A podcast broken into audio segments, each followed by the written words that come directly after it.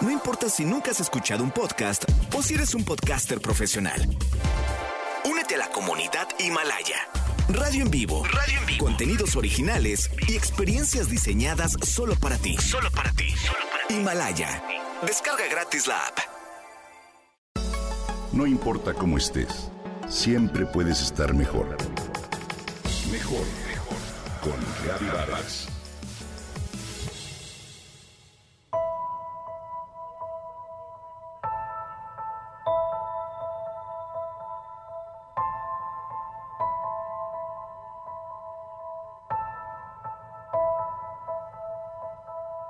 María está sentada en la sala de espera de radioterapia. Aguarda su turno para recibir su primera radiación. Nerviosa y preocupada, respira con gran alivio al pensar que ya está en la última fase de su tratamiento, tras un diagnóstico por cáncer de mama grado 3 y de haber pasado un año de incertidumbre con mucho dolor físico y emocional. Recuerda que se llenó de pensamientos positivos, siguió las indicaciones de sus médicos y salió vencedora. Hoy se siente feliz y afortunada de haber llegado a FUCAM, donde recibió en todo momento una atención humana, personalizada y de excelente calidad. El cáncer de mama es la primera causa de muerte en las mujeres mexicanas. Por ello, en 1997, el doctor Fernando Guisa acordó junto con otros médicos mexicanos crear una fundación para apoyar a mujeres de escasos recursos afectadas por esta enfermedad. En el año 2000 se constituyó la fundación con el apoyo de don Juan Sánchez Navarro. Comenzaron a elaborar folletos informativos sobre la importancia de la autoexploración mamaria y la detección oportuna. Con el apoyo de familia y amigos, buscaron patrocinios con empresas e instituciones para comprar unidades móviles y realizar mastografías.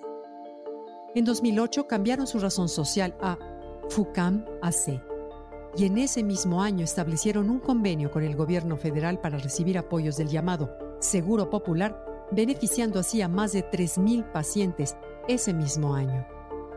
Gracias a los apoyos del gobierno federal, la iniciativa privada y médicos como los doctores Fernando Guisa, Carlos Domínguez o Felipe Villegas, FUCAM se consolidó como la fundación más importante en México para detectar y tratar el cáncer de mama con instalaciones de primer nivel y la tecnología vanguardista que ofrece un tratamiento integral especializado. Todo en un mismo lugar.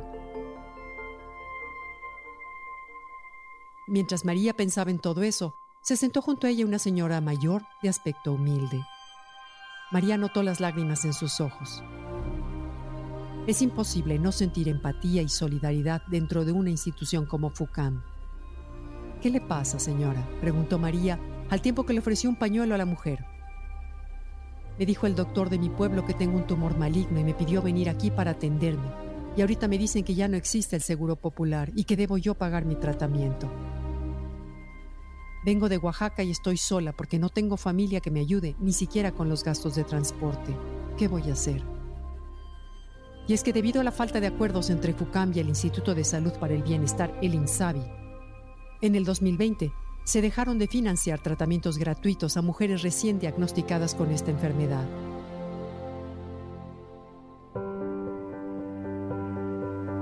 FUCAM continúa brindando atención a las mujeres que ya estaban en tratamiento hasta el 2019.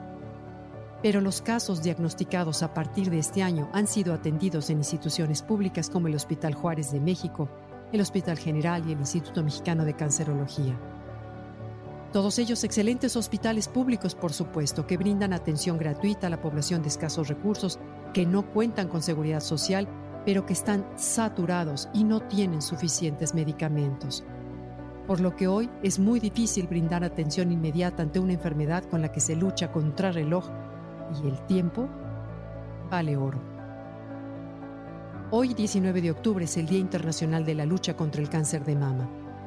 Valdría la pena ser empáticos y ponernos en los zapatos de todas aquellas mujeres que luchan contra esta enfermedad desde el lado más vulnerable de nuestra sociedad, la pobreza. Apoyemos a FUCAM.